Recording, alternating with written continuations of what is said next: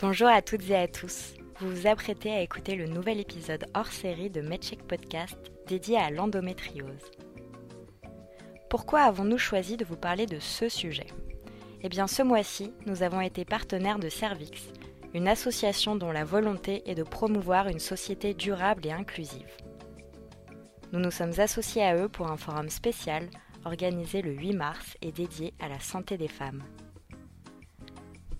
Pour l'occasion, nous avons animé un atelier sur l'endométriose. L'objectif était d'informer les participantes sur cette maladie.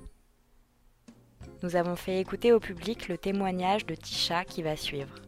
Et nous avons eu l'honneur de faire intervenir Marie-Rose, aussi connue sous le nom d'Endométriose Mon Amour sur les réseaux, pour qu'elle nous parle de ce sujet en tant que patiente experte. Marie-Rose a écrit un livre intitulé Endo et Sexo avoir une sexualité épanouie avec l'endométriose, que nous vous recommandons chaudement. Allez, il est maintenant temps de vous faire écouter l'épisode. Nous vous proposons aujourd'hui le témoignage de Tisha qui nous raconte son ressenti, le parcours médical qu'elle a suivi suite à une suspicion d'endométriose, son diagnostic et son opération. Bonne écoute alors tout d'abord je vais me présenter, je m'appelle Tisha, j'ai 22 ans et pour que vous puissiez euh, situer un peu mon parcours, euh, j'ai eu mon bac en 2014 il me semble, ou 2015. Ensuite j'ai fait un an de PACES, un an de biologie et ensuite euh, là je suis en école de design où je fais une troisième année d'architecture intérieure. J'ai été diagnostiquée en première année de design, donc c'était il y a deux ans à peu près. Alors, l'apparition. La douleur. Euh, enfin, les douleurs, euh, je les ai depuis la cinquième. J'avais pas encore mes règles, mais j'avais déjà des, grosses sensations de douleur à certaines périodes. C'était pas tout le temps, mais ça m'arrivait quelquefois, en rentrant de l'école notamment, que je sois pris de, de cette dans le bas du ventre que je ne comprenais pas et qui me faisait bloquer sur place, impossible de bouger. Je faisais des malaises dans la rue et puis ça passait et il n'y avait jamais aucune explication et, et ça a disparu, ça a duré quelques temps, c'était des petits pics à certains moments et puis ça disparaissait. L'explication aujourd'hui, c'était peut-être des pics d'hormones, on n'en sait rien. On s'est passé. J'ai eu mes premières règles à 14 ans. La première année c'était super, c'était génial, tout le monde m'enviait, euh, j'avais pas mal, ça durait trois jours, je saignais presque pas. Et puis j'ai vite déchanté, très très vite déchanté, parce que dès 15-16 ans, euh, j'avais des règles hémorragiques. Euh, je, quand j'ai mes règles, je dois me lever 4 à 6 fois la nuit pour changer tout ce qui a changé. je faisais des malaises avec la fatigue, avec tellement je perdais de sang. Et, euh, j'avais des douleurs euh, absolument atroces. Je loupais le sport, je loupais mes activités extrascolaires, j'étais obligée de rester dans mon lit. Euh, j'ai même loupé quelquefois des jours de cours tellement je, ne pouvais pas me lever, c'était impossible. Mais c'était pas les pires douleurs et c'était encore cantonné à la période des règles. Ça ne débordait pas sur le reste du mois. Et puis à 17 ans, je suis allée voir euh, une gynéco pour la première fois. Et à 20 ans, les douleurs sont devenues totalement permanentes, c'est-à-dire que aujourd'hui, j'ai mal en continu, sans aucune raison, sans aucune explication.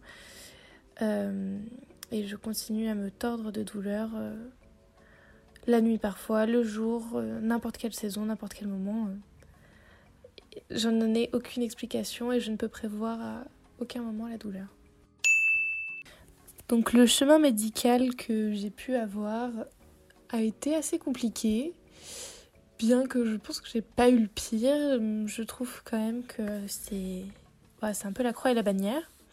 Donc à 17 ans, je suis allée voir euh, bah, la première gynéco qui était pas du tout euh, compétente parce que c'est mon ressenti, c'est mon seul avis, mais je suis arrivée en lui disant, en lui parlant de toutes mes douleurs, en lui disant que bah voilà, j'avais tout le temps mal du côté droit, j'avais l'impression que j'avais un, couteau en continu planté dans mon ventre quand j'avais mes règles du côté droit.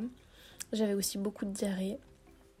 Euh, j'avais euh, plusieurs symptômes comme ça, les, les règles hémorragiques, etc. Et sa première réaction, ça a été de m'engueuler parce que à 17 ans, je ne prenais pas la pilule. Il faut savoir qu'à 17 ans, je n'avais toujours pas eu de rapport sexuel, donc je ne voyais pas toute seule l'utilité de cette pilule. Je n'avais pas d'acné, j'avais pas d'autres problèmes que ces règles, donc euh, j'avais pas encore fait la démarche de prendre une pilule. Donc elle m'a dit que c'était absolument euh, stupide, que voilà, je me suis fait engueuler parce qu'à 17 ans, je prenais pas la pilule. Et ça, je n'ai jamais compris pourquoi. Euh, donc bien sûr, son premier réflexe a été de me prescrire une pilule qui n'a pas fonctionné.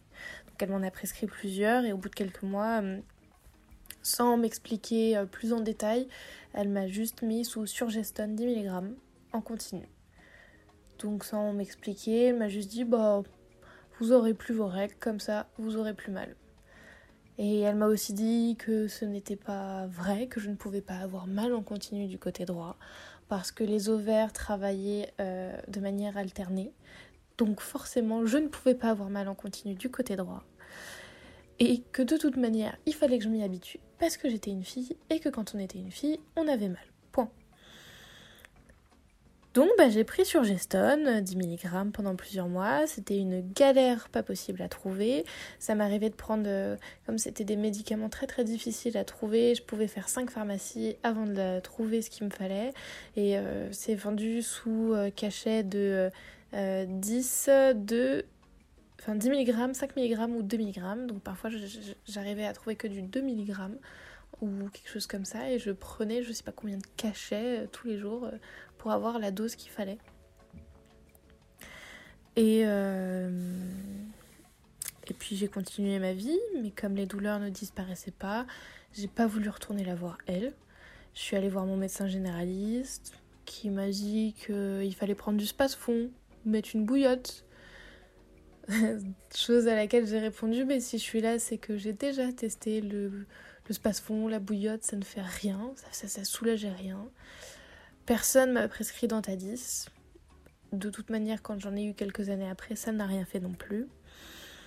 Mais voilà, tout ce qu'on m'a prescrit, c'est du space-fond. Je suis allée voir d'autres médecins, dont un qui d'ailleurs enseigne à la fac de médecine où j'étais, qui pareil, euh, n'a trouvé aucune explication euh, à ces douleurs. Juste le fait que bah, j'étais une fille et que c'était normal d'avoir mal pendant ses règles quand on était une fille et que ça faisait des milliers d'années que les filles avaient mal, donc c'était comme ça quoi. Donc j'ai un peu baissé les bras, mais, euh, mais les douleurs n'ont pas cessé. Et puis en première année de biologie, euh, j'ai fait une crise, euh, j'ai fait une crise, j'ai eu un pic d'hypertension pendant un mois et demi, deux mois. Et donc je suis allée voir mon médecin généraliste qui m'a dit Ah mais oui, si vous faites de l'hypertension, c'est à cause de votre pilule. Arrêtez tout de suite de prendre votre pilule et ça va se calmer. Donc j'ai tout arrêté, j'ai arrêté de prendre le, la surgestone, pendant euh, de mes 18 à mes 20 ans, je n'avais aucune pilule, rien, de nouveau des règles très douloureuses. Et, euh, et du coup, ben, je suis pas allée voir de gynéco parce que celle de ma ville ne me plaisait pas. Puis j'arrivais pas vraiment à avoir de rendez-vous. Sauf que euh, tout ça, ça a mené, quand je suis arrivée en première année de design, j'ai fait un donc euh, un an après, euh, j'ai fait une énorme crise de douleur.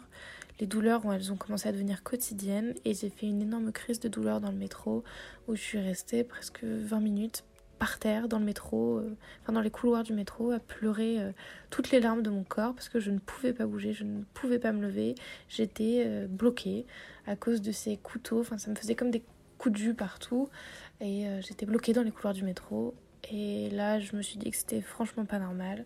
Et je suis allée aux urgences gynécologiques de. Je ne sais plus quel hôpital. Bon, je suis allée dans un hôpital parisien au service urgences gynécologiques. Et où là, elles m'ont dit ben, on peut pas vous faire plus d'examens que ça. Mais euh, prenez rendez-vous euh, chez votre gynéco. On vous arrête 2-3 jours que vous vous reposiez. Prenez rendez-vous, dites que c'est une urgence. On va vous faire un papier pour que tel gynéco que vous voulez aller voir euh, vous prenne et vous reçoive en urgence. Ce qui s'est passé. Et j'ai eu euh, ma nouvelle euh, gynéco, une autre femme du coup, qui est franchement un amour, qui est génial. Et au premier rendez-vous, je lui ai tout expliqué. Et, euh, et elle m'a dit, mais non, mais personne ne devrait dire à une femme que c'est normal d'avoir mal. Je vous crois, je comprends que vous ayez mal, je vous écoute. Et pour moi, je pense, sans trop m'avancer, que vous souffrez peut-être d'endométriose. Et nous allons faire les examens qu'ils euh, sont nécessaires de faire. Donc, euh, la nouvelle gynéco, docteur Victoria Maget à Versailles, que je recommande fortement, m'a envoyé faire des IRM, des prises de sang, et on a testé ces deux dernières années différentes pilules pour voir ce qui fonctionnerait le mieux euh, sur moi. Malheureusement, il euh, n'y a pas grand chose qui a fait effet. Euh, soit ça me provoquait des règles en continu, c'est-à-dire que j'ai eu une pilule qui m'a provoqué pendant trois mois des règles en continu tous les jours. Soit ça, ça, a provoqué d'autres désagréments, mais en aucun cas ça n'a diminué les douleurs. Au contraire, je me suis même mm, même mis à avoir mal pendant les, rapports sexuels. Donc euh, ça devenait très compliqué, obligé d'arrêter ou obligé de, bah, de faire en fonction des douleurs en fait. Et c'était, c'est franchement pas drôle. Euh, heureusement, j'ai quelqu'un avec moi qui est très compréhensif, mais du coup, j'ai pris beaucoup de poids, puis j'en ai perdu, puis j'en ai pris, j'ai pris plein de pilules qui ont fait, euh, enfin, qui ont toutes eu des effets assez différents, mais rien de bien franchement efficace. Donc, elle m'a orienté vers le chirurgien euh, docteur Niro à Mignot pour avoir un avis chirurgical pour euh, enlever toutes les lésions. Les IRM avaient révélé que du coup j'avais des lésions au niveau des ovaires, euh, l'ovaire droit, au niveau des ligaments sacro-utérins, notamment le droit qui était mais là, en fait, où j'ai l'impression d'avoir un couteau permanent, c'est là où il y avait le plus d'adhérence, donc des adhérences sur tout le fond de utérus, et aussi des adhérences sur le tube digestif. Et c'est une des choses que j'ai oublié de préciser, mais lorsque je vais à la selle ou que je me retiens d'uriner, c'est un enfer. C'est un calvaire, c'est. Euh, une. Bah, en fait, j'ai l'impression de de mourir quoi dans mes toilettes et je sais qu'il n'y a qu'une chose à faire, c'est d'évacuer, mais, le... mais malheureusement, euh, en fait, ça fait tellement mal que je me suis retrouvée à plusieurs reprises à taper dans les murs, hurler, pleurer. Enfin, c'est vraiment. Euh, j'ai l'impression que j'ai des décharges électriques dans tout le corps, des couteaux de partout qui qu'on tourne. Donc ça. Euh, ça, c'est un des derniers symptômes qui est apparu et c'est un des plus difficiles à gérer pour l'instant. Donc je suis allée voir ce chirurgien qui m'a fait essayer le lutéran. Ça n'a pas fonctionné. Et donc il m'a dit, ben là on va envisager une chirurgie. Donc j'ai fait une écho-endoscopie rectale pour euh, confirmer que euh, les lésions n'avaient pas transpercé mon, intestin. Ça confirmait euh, L'écho-endoscopie confirmait également que j'en avais bien à deux endroits de mon tube digestif, donc à 10 cm en partant du rectum et 27 cm. Euh, et, du coup, bah, je suis revenue avec ça et on a programmé l'intervention le 12 février dernier. Donc là, je suis encore en phase de rémission. Donc le 12 février, donc il y a deux semaines, j'ai été opérée. En attendant l'opération, j'ai pris tous les rendez-vous nécessaires. J'ai aussi changé de traitement. On m'a fait prendre du coup des injections de décapeptile, donc dans la fesse, euh, une piqûre par mois. Donc j'ai eu deux injections. La troisième, normalement, elle était censée avoir lieu hier. Elle n'aura pas lieu puisqu'on va de nouveau me changer de traitement maintenant que j'ai été opérée. L'opération, c'est une célioscopie. Donc on me gonfle le ventre, on y rentre euh, deux canules et une caméra. Donc là j'ai trois mini cicatrices et une toute petite, enfin une un tout petit peu plus grande au niveau du nombril qui permettait d'introduire la caméra. Et ils ont comme ça pu enlever euh, toutes les lésions. Et donc normalement je n'ai plus de lésions dans mon ventre. Et normalement, c'est la fin de l'endométriose pour l'instant. Avec, euh, ce qui m'a été promis, c'est que du coup, fin de fin d'intervention, après euh, plus de douleur, je suis arrêtée pendant un mois quand même. Plus de douleur et un traitement plus léger après qui me permet d'avoir moins de conséquences euh, sur la vie de tous les jours. Donc ça, c'est ce qui est en théorie prévu. Maintenant, malheureusement, là où j'en suis aujourd'hui, et bien quand ils ont ouvert, ils se sont rendus compte que hum, les lésions que j'avais à l'intérieur de mon ventre ne correspondaient pas forcément aux mêmes cellules euh, que des cellules d'endométriose. Ils savent pas ce que c'est, peut-être que c'en est, ou une forme différente, ils savent pas. Donc ils ont fait, ils ont tout enlevé. Ils ont tout envoyé en analyse, je saurai le 10 mars. Donc dans deux jours euh, pour euh, vous qui écoutez. Je saurai dans 10 mars, euh, enfin dans, dans, 10 jours du coup. Et les douleurs de l'intervention commencent à s'estomper aujourd'hui, et je, enfin, depuis quelques jours. Et malheureusement, là, je me rends compte que bah, les douleurs sont toujours présentes. J'ai toujours mal quand je vais aux toilettes. Et j'ai toujours mal à droite. Donc, ils ont. Le chirurgien m'a dit qu'il ne comprenait pas parce que tout ce qui tout ce qui apparaissait euh, à l'IRM, bah, ils en avaient retrouvé une partie, mais il y en avait plein qui enfin, comprenaient pas. Parce que quand ils ont ouvert, il y avait deux fois moins que ce qu'on voyait à l'IRM. Bon, heureusement, parce qu'on voyait tellement de choses à l'IRM que, bon, bah voilà. Mon utérus, c'est bien un utérus qui correspondrait à un utérus d'endométriose, il est très globuleux, etc. Mais les lésions autour, bah ils savent pas. Donc ils ont fait des prélèvements sur tous mes organes. Euh, pour voir si c'est pas un autre souci, euh, une autre maladie euh, peut-être plus rare, moins connue ou, ou un truc qui ne serait carrément pas gynécologique. Donc voilà.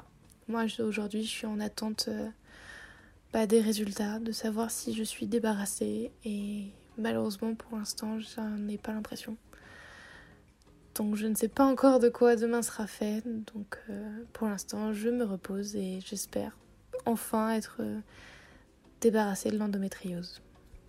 Et voilà, c'était l'épisode hors série de MedCheck Podcast dédié à l'endométriose. Si vous souhaitez plus d'informations à ce sujet, nous vous invitons à lire le blog et le livre de Marie-Rose, Endo et Sexo, Avoir une sexualité épanouie avec une endométriose. Son blog s'appelle Endométriose Mon Amour et nous vous invitons à visiter les sites d'associations dédiées à cette pathologie comme Endo France. Quant à nous, on vous dit à très bientôt pour un nouvel épisode.